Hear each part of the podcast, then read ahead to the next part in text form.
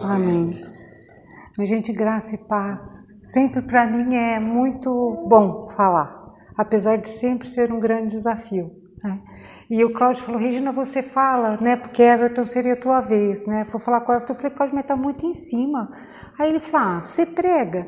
Aí eu falei, ah, eu não sei. Aí eu entrei, nós estávamos em Porto Rico, eu abri a Bíblia, comecei a folhear e me veio uma passagem. Ali eu falei, Senhor, essa passagem. Aí o Cláudio manda uma mensagem no, no e-mail da igreja, no WhatsApp da igreja, que falando sobre a força da água. Eu falei, Senhor, é para mim falar sobre essa palavra. Né? Então eu vou falar sobre a água viva hoje. Né? A água viva. Né? E, e, e eu vou ler, primeiro eu vou começar lendo alguns textos. Vocês não precisam abrir, depois nós vamos ler um texto. Mas só para contextualizar, Jesus disse: Eu sou a água viva, eu sou o pão que desceu do céu. Né? Então, é, no Novo Testamento, quando Jesus fala, ele sempre vai se referir como ele sendo a água viva e ele sendo o pão da vida, né? Mas em Apocalipse 22, 17, que é o último capítulo da Bíblia, né? Diz o seguinte: O Espírito e a noiva dizem: Vem. E todo aquele que ouvir, diga: Vem. Quem tem, tiver sede, venha e todos quanto desejarem venham e recebam de graça a água da vida. Em Apocalipse 22, 1, ele diz então: Então o anjo me mostrou o rio da água da vida, que translúcido como cristal fluía do trono de Deus e do Cordeiro. Em Salmo 42, 1, 2 diz o seguinte: Como a corça suspira pelas correntes de água, por ti, ó Deus, anseia minha alma, a minha alma tem sede do Deus vivo. E então o título da mensagem é Água Viva. E eu vou falar sobre a samaritana que encontra com o Messias. Né? É lindo esse texto, eu acho que tem várias perspectivas, mas eu vou ler ele e vou. Acho que todos conhecem aqui o texto da Samaritana. Rafael, você conhece? sim, todos eu imagino que sim, Rafael. Então eu vou te contar rapidinho, porque depois eu vou seguir ele linha por linha, só para mim não precisar ler ele todo agora. Samaritana era uma mulher, né, que ela estava buscando, pegando água no poço de no poço de Siloé, e quando Jesus se encontra com ela. E ali eles têm um diálogo, Jesus e essa mulher samaritana. Agora vocês imaginem que naquele momento Jesus era judeu, tá? Jesus é judeu, veio de Israel, e aquela mulher era samaritana, e samaritanos não conversavam com os judeus. Em hipótese alguma, eles eram inimigos. Mas Jesus vai e conversa com aquela mulher samaritana. E naquela época também, gente, a mulher não tinha o lugar que ela tem hoje na nossa sociedade. É muito curioso, né, quando a gente fala tanto de movimento feministas, né, mas dentro da igreja, curiosamente, quando de fato nós vivemos a palavra, não existe necessidade de movimento nem feminista e nem machista. Porque dentro da palavra não há homem nem mulher, nem judeu e nem grego, nem servo nem livre. Somos todos iguais perante o Senhor. Então eu acho lindo porque Jesus vai e conversa com uma mulher. Né? E depois nós vamos saber um pouco da índole dessa mulher também, mas para Jesus isso não importa. Ele vai e conversa com uma mulher e samaritana que tinha uma briga, veja gente, antiga com os judeus.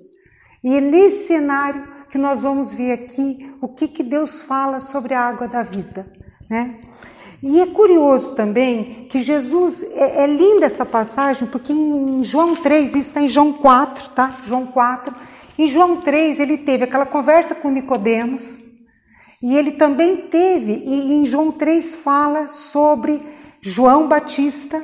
Conhecem João Batista?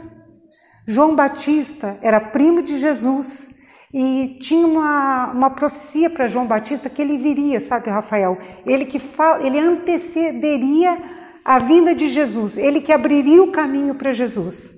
E, Jesus, e João Batista, naquele momento, começa a dizer quem era Jesus. Quem era Jesus e como que ele era uma pessoa valorosa. E nesse momento, Jesus, estando naquele lugar onde ele está sendo de uma certa forma exaltado, ele vai saindo de fininho daquele lugar. Ele sai pelo meio da multidão e vai aqui, né, para. É, olha que interessante. Quando eu vou começar a ler agora, João 4:1. Por isso, quando o Senhor soube que os fariseus ouviram que ele, Jesus, fazia e batizava mais discípulos que João, embora Jesus mesmo não batizasse, mas sim os seus discípulos. Deixou a Judéia e partiu uma vez mais para a Galiléia. Eu, eu fico imaginando ali Jesus naquele momento. Quando Jesus começa o seu ministério, gente, por isso que o seu ministério foi muito curto. Né? Quando Maria chega perto de Jesus e diz transforma a água em vinho, que ali Jesus começa o seu ministério, né? Eu fico imaginando que Maria não sabia exatamente o que ela estava pedindo, porque eu imagino o amor que ela tinha por Jesus, mas ela não. Eu, eu entendo que José sabia que Jesus iria enfrentar a morte, mas eu acho que Maria, como mãe, ela esperava que Jesus ia sentar num trono. Como uma boa mãe, ela esperava que Jesus ia libertar o povo de Israel, mas que essa libertação não se daria por meio de uma crucificação. E quando Jesus começa o seu ministério, imediatamente, gente, imediatamente começa uma perseguição em cima de Jesus. Porque a palavra que ele fala era muito forte e iria contra, naquele momento foi contra os poderosos da época. Não é à toa que algumas pessoas lendo a Bíblia vão falar de teologia da libertação. Não é à toa. Só que não é essa a mensagem de Jesus, mas não é à toa que isso aparece. Porque veja, quem foi contra Jesus? Gente, eram os poderosos e os religiosos da época. Como hoje, eu creio que se Jesus viesse, com certeza os poderosos e os religiosos da nossa época não suportariam Jesus. Então Jesus vem e ele começa a incomodar. Então ele sabe, gente, que a qualquer momento ele seria preso e o destino dele já estava escrito que seria a cruz. Então ele vai Sempre, se vocês começarem a ler observando, ele sempre vai escapando. Ele sempre vai escapando. Ele fala: João aqui está fazendo tantos elogios para mim, esses fariseus estão revoltados.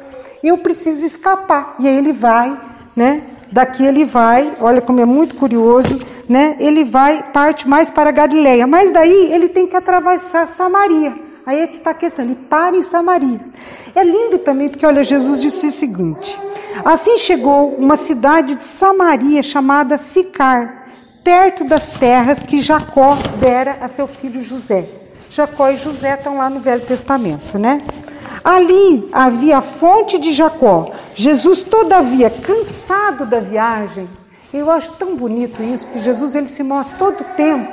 É muito curioso, né? Porque ao mesmo tempo que ele diz que o que é nascido da carne é carne, o que é nascido do espírito é espírito, ao mesmo tempo que ele discerne todo o tempo o que é natural e o que é sobrenatural, ele tinha um corpo, ele estava cansado ele para. Ele para. Ele para, e olha que lindo, gente. E Jesus sentou-se à beira do poço. Isso aconteceu por volta de meio-dia. Fico imaginando, eu não sei se era quente, mas imagino que sim. Ele para, era meio-dia. Ele estava com sede e ele estava com fome. E eu vou dizer por que ele estava com fome. Nisso, olha só, havia uma fonte, sentou-se à beira do poço, isso aconteceu por volta de meio-dia. Nisso, uma mulher de Samaria veio tirar água e pediu-lhe Jesus: Dá-me um pouco de água para beber? Pois os seus discípulos haviam ido à cidade comprar alimentos. Os discípulos foram para a cidade comprar alimento e voltaria, trazendo alimento. Então ele deve estar com fome também. Né? E ele pede água. E aquela mulher diz o seguinte: Então lhe respondeu a mulher de Samaria: Como sendo tu judeus, pedes de beber a mim, uma mulher samaritana? Pois os judeus não se relacionam bem com os samaritanos. Jesus respondeu a ela: ah, se tu soubesses o dom de Deus, a graça de Deus. Se conhecesses a graça de Deus e quem é o que te pede, dá-me de beber, tu lhe pedirias e ele te daria água viva.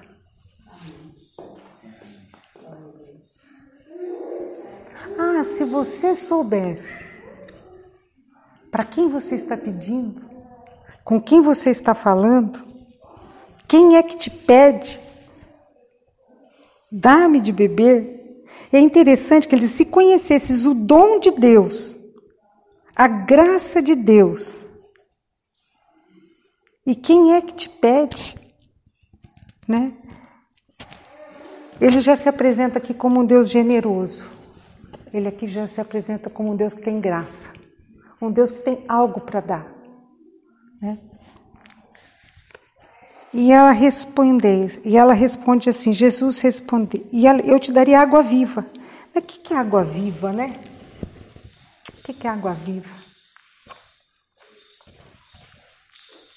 Indagou-lhe a mulher: Senhor, tu não tens como pegar a água, e o poço é fundo.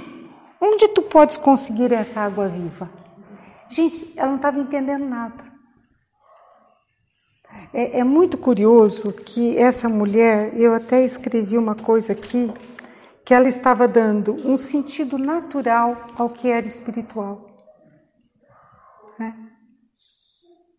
E muitas vezes, gente, é curioso e forte o que eu vou dizer, nós não conseguimos discernir as coisas espirituais. Né? como de fato elas são. Tem coisas que acontecem na nossa vida que elas são espirituais. E nós temos que discernir espiritualmente. Né? Quando, por exemplo, é, mas amém. Se conhecesse o dom de Deus e quem é que te pede, Senhor, tu nem tens com que pegar água, e o poço é fundo. Onde tu podes conseguir essa água viva? E aí ela diz: Acaso tu és maior do que o nosso pai Jacó, que nos deu o poço?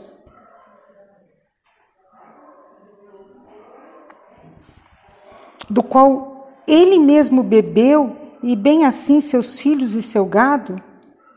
Aí Jesus afirma: quem beber dessa água vai ter sede de novo. É. Nunca mais terá sede. nunca mais terá sede. Ao contrário, a água que eu lhe der tornar-se-á nele uma fonte de água jorrando para a vida eterna.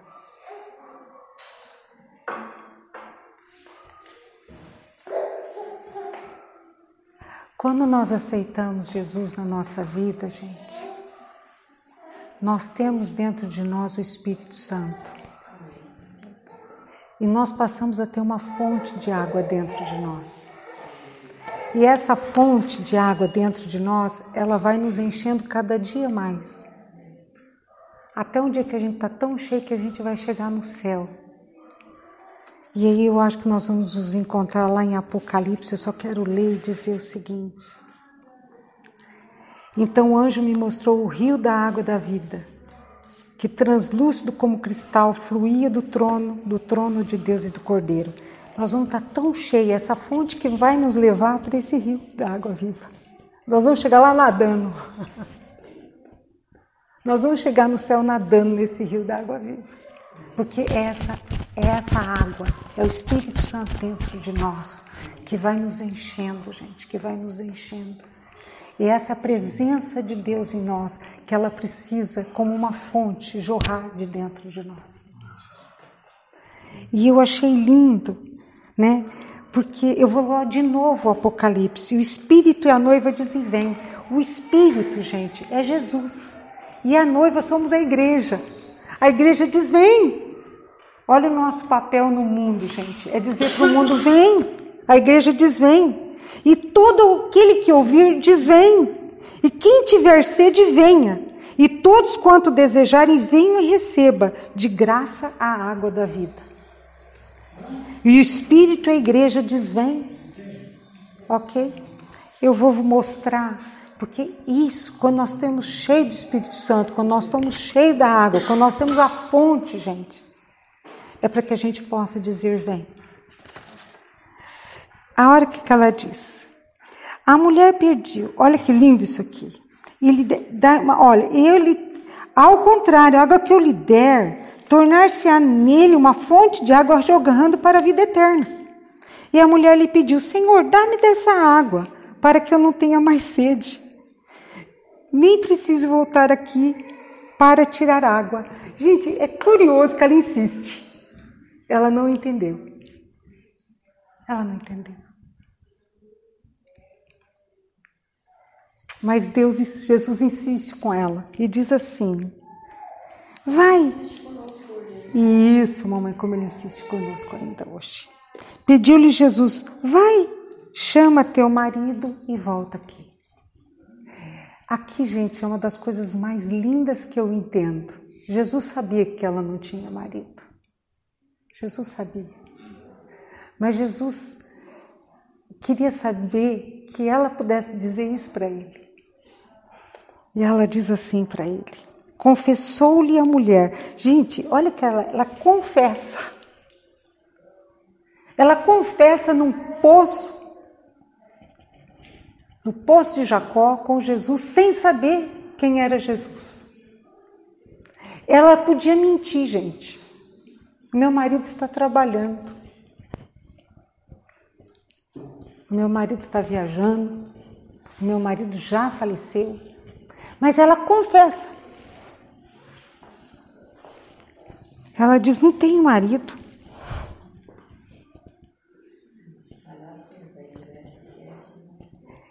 E Jesus disse isso mesmo, a mãe replicou-lhe Jesus: Respondeste acertadamente ao dizer que não tem marido, pois cinco maridos já tivestes, e esse homem com quem tu vives agora não é teu marido. Quanto a isto, falaste a verdade. Sabe o que eu fiquei pensando, gente? Quando nós nos encontramos com Deus, nós nos encontramos conosco. Quando nós estamos diante de Cristo, nós estamos diante da nossa verdade ou da possibilidade de dizer da nossa verdade. E a verdade dela era essa. Como a Karen hoje disse que a verdade dela, como é difícil orar e jejuar. Essa é a verdade. E é mesmo.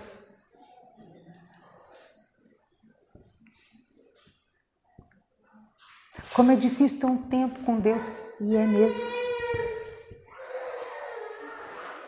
Como é difícil amar algumas pessoas, e é mesmo. Como é difícil perdoar outras pessoas, e é mesmo. Como é difícil às vezes ser esposa que Deus quer. Né? Às vezes o Cláudio fala uma coisa lá em Português que ele falou, minha resposta foi assim: Mas eu já não falei? Regina, o que foi? Falei, não, nada. Porque não é mesmo. Essa é a verdade. E se eu não disser a minha verdade, eu não vou ter sede de Deus. Eu preciso ver qual é a minha verdade. Porque senão eu não preciso de Deus, eu não preciso dessa água. Qual que é a minha verdade? Ela diz a verdade dela. Ela diz, Jesus, pois cinco maridos Falaste a verdade. Jesus disse: Eu sou o caminho, a verdade e a vida. Conhecereis a verdade e a verdade vos libertará. Tem muita gente que está prisioneiro, gente, de si porque não quer saber da sua verdade. Quem ele é? Quem eu sou? A minha verdade qual é? Tem medo de dizer eu preciso das águas. Viva. Porque sem a água viva, eu estou num deserto e eu posso morrer. Dizer a verdade, a sua verdade. E ela diz a sua verdade. Ela diz: Não tem marido. Falaste a verdade. E aí a mulher diz assim: Senhor, eu reconheço que é um que, olha que lindo, eu percebo que tu és um profeta. Porque, claro, ele falou a verdade dela. Nossos pais adoravam sobre este monte. Mas vós, judeus, dizeis Jerusalém é o lugar onde se deve adorar. Essa é uma divergência que tinha entre os samaritanos e os judeus. Uns achavam que tinha que adorar no monte de Siloé e outros achavam que tinha que adorar em Jerusalém. Tem gente que só pode, acha que pode adorar Deus no quarto, tem gente que acha que tem que adorar Deus em cada lugar, cada um acha que está num lugar. E olha o que, que Jesus diz, gente. Mulher, podes crer-me, está próxima a hora, quando nem neste monte nem em Jerusalém adorareis o Pai. Vós adorais o que não conheceis, nós adoramos o que conhecemos, porque a salvação vem dos judeus. Eu fiquei pensando o seguinte, gente: quantas pessoas equivocadas adorando aquilo que elas não conhecem.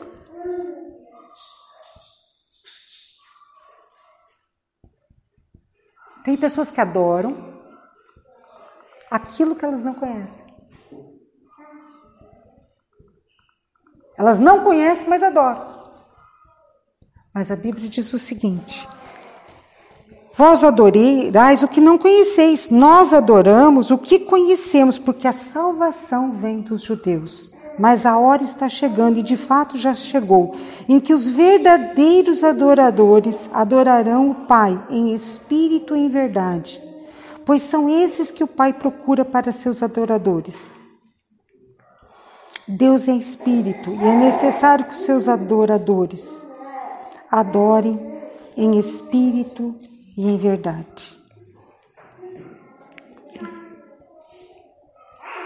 Gente, eu fiquei pensando muito nisso. Nós precisamos adorar a Deus em espírito e em verdade. Nós precisamos realmente passar. Eu sei que todos nós já passamos aqui pelo novo nascimento. Que nascer não é nascer da carne e nem do sangue, mas é nascer do Espírito. É desejar que Cristo habite em nós. Quando Cristo entra em nós, nós temos o nascimento do Espírito. Não somos só mais um ser de corpo e alma, nós nascemos do Espírito também. Quando nós temos o Espírito, gente, Deus quer que nós adoremos em Espírito e em verdade. E eu fiquei pensando que, em verdade, é saber quem nós somos e dependentes dele. A mulher disse a Jesus: Eu sei que o Messias está para vir. Quando ele vier, ele nos esclarecerá sobre tudo isso. E Jesus lhe assegura: Eis que te falo, sou o Messias. E. É. Agora, a grande colheita, eu vou continuar porque olha que lindo. Neste ponto chegaram os seus discípulos e se admiraram do que estivesse conversando com uma mulher. Todavia ninguém lhe perguntou: Que queres saber? Ou por que falas com ela? Eu fiquei pensando: ser humano é o ser humano mesmo, ele já chega tipo, criticando, julgando, vendo defeito. Mas ninguém perguntou: O que está acontecendo? É, mas já chocaram, mãe. E esse é um perigo, né? Às vezes a gente na igreja precisa perguntar para o irmão o que está acontecendo, né? Às vezes a gente precisa perguntar para o esposo o que está acontecendo, né? A mulher então deixou o seu cântaro e foi à cidade e disse aos homens. Gente, é curioso que ela recebeu a água da vida dentro do coraçãozinho dela. E ela já estava com a fonte aqui. E olha que lindo, ela vai na cidade e diz: Vinde ver de um homem que me disse tudo quanto tenho feito. Não seria esse o Cristo? Saíram, pois, da cidade e foram para onde Jesus estava. Enquanto isso, os discípulos insistiam com ele: Mestre, come. Mas ele lhes disse: Tenho um alimento para comer que vocês não conhecem. Então os discípulos disseram: será que ele tem aqui alguma comida que nós não sabemos? Aí eu fiquei pensando, gente, como nós somos essa mulher samaritana e como nós somos esses discípulos que Deus está nos falando às vezes de coisas espirituais e nós estamos entendendo de forma material. Porque veja, esses discípulos estavam com ele. Ele não estava falando para pessoas estranhas.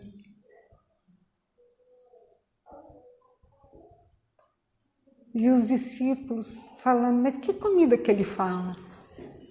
eu, eu, eu lendo esse texto, eu fiquei imaginando como Jesus de fato.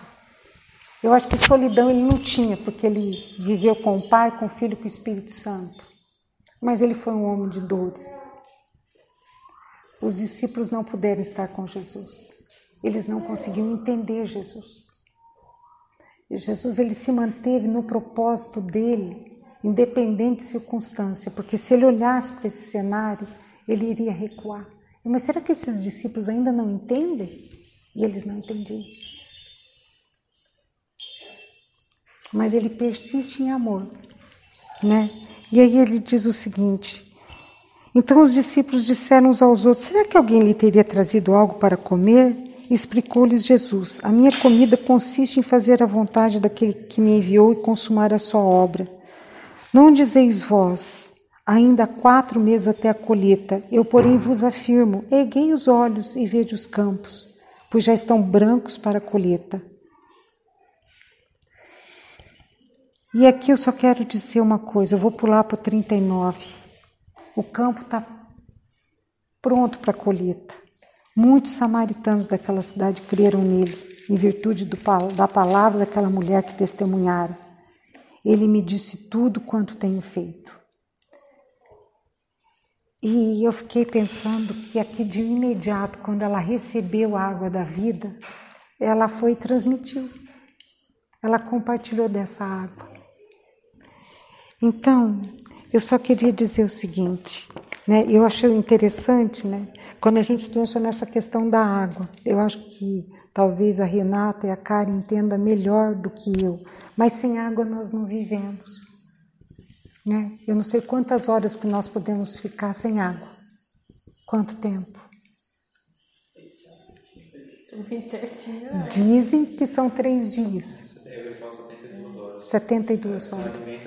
bem mais, mas sem água. Sim. Mais ou menos. 72 horas. Nosso corpo é feito de água.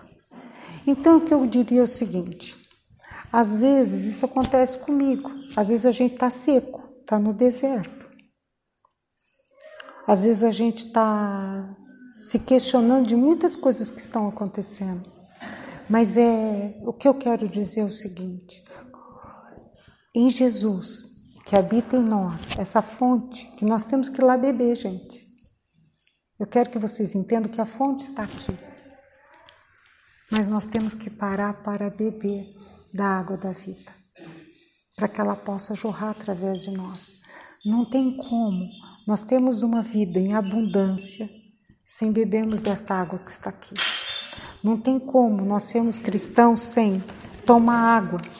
Toda vez que vocês tomarem água, lembra que assim como vocês precisam da água para viver na carne, a gente precisa da água para viver no espírito.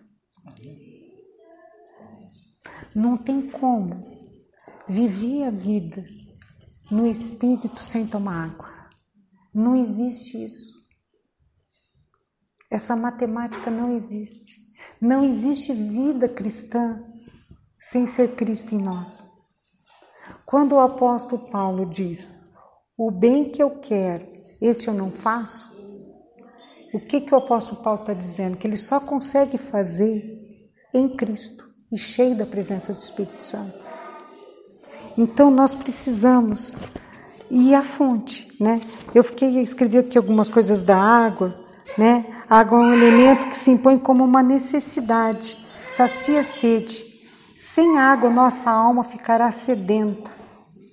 Eu fiquei pensando que a dor do pecado, do remorso, da vingança, da ingratidão, da vitimização, poderá nos levar à morte espiritual. Né? Eu fiquei pensando, Cláudio, que talvez seja a água para apagar a chama do pecado. a água, ela, ela é que produz frutos. Quem está cheio de água, gente, vai jorrar e aonde tiver perto, vai dar fruto. Vai regar. Vai regar. A gente precisa de água. Nós precisamos de água.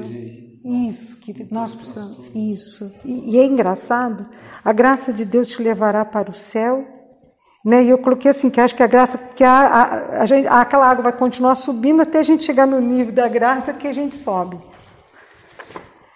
E eu coloquei o seguinte: Jesus é a fonte de água vida. Quando aceitamos Jesus como Salvador, o Espírito Santo se torna uma fonte de água viva dentro de nós, enchendo-nos com o amor e o poder de Deus. Eu só quero dizer uma coisa, gente. É, é, é para quem tem sede. Tem gente que não tem sede. Tem gente que não tem sede. Tem gente que se contenta com Coca-Cola. Não, ok. Mas são aquelas pessoas que não têm uma vida de abundância, não têm uma vida. Então, o que eu quero dizer é que assim, encha do Espírito Santo, sabe? Não, não se conforme com a tua vida cristã. E eu gosto muito de dizer que nós podemos cooperar com Jesus. Jesus precisa de amigos e cooperadores, né? Às vezes a gente gostaria muito de continuar sendo como a Júlia, filho mimado, pequenininho, né? Ela pode tudo. Mas Jesus precisa de pessoas que cooperem no reino que sejam valentes, né? E que para isso precisa saber da sua verdade, e que para isso precisa saber que precisa da água. Jesus não veio para os sãos, Jesus não veio para os justos. É duro dizer isso, mas Lutero dizia que nós somos uma comunidade de pecadores arrependidos.